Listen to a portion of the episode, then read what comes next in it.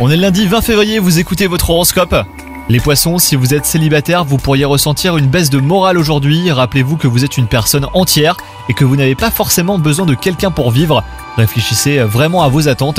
Quant à vous, si vous êtes en couple, eh ben, quelqu'un pourrait ressurgir de votre passé pour euh, semer la zizanie.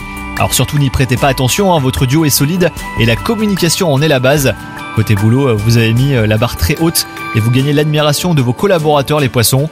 Donc euh, poursuivez vos efforts et planifiez un temps off dans les jours qui viennent pour vous ressourcer et revenir plus productif que jamais.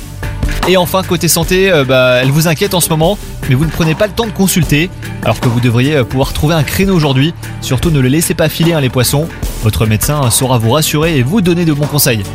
Bonne journée à vous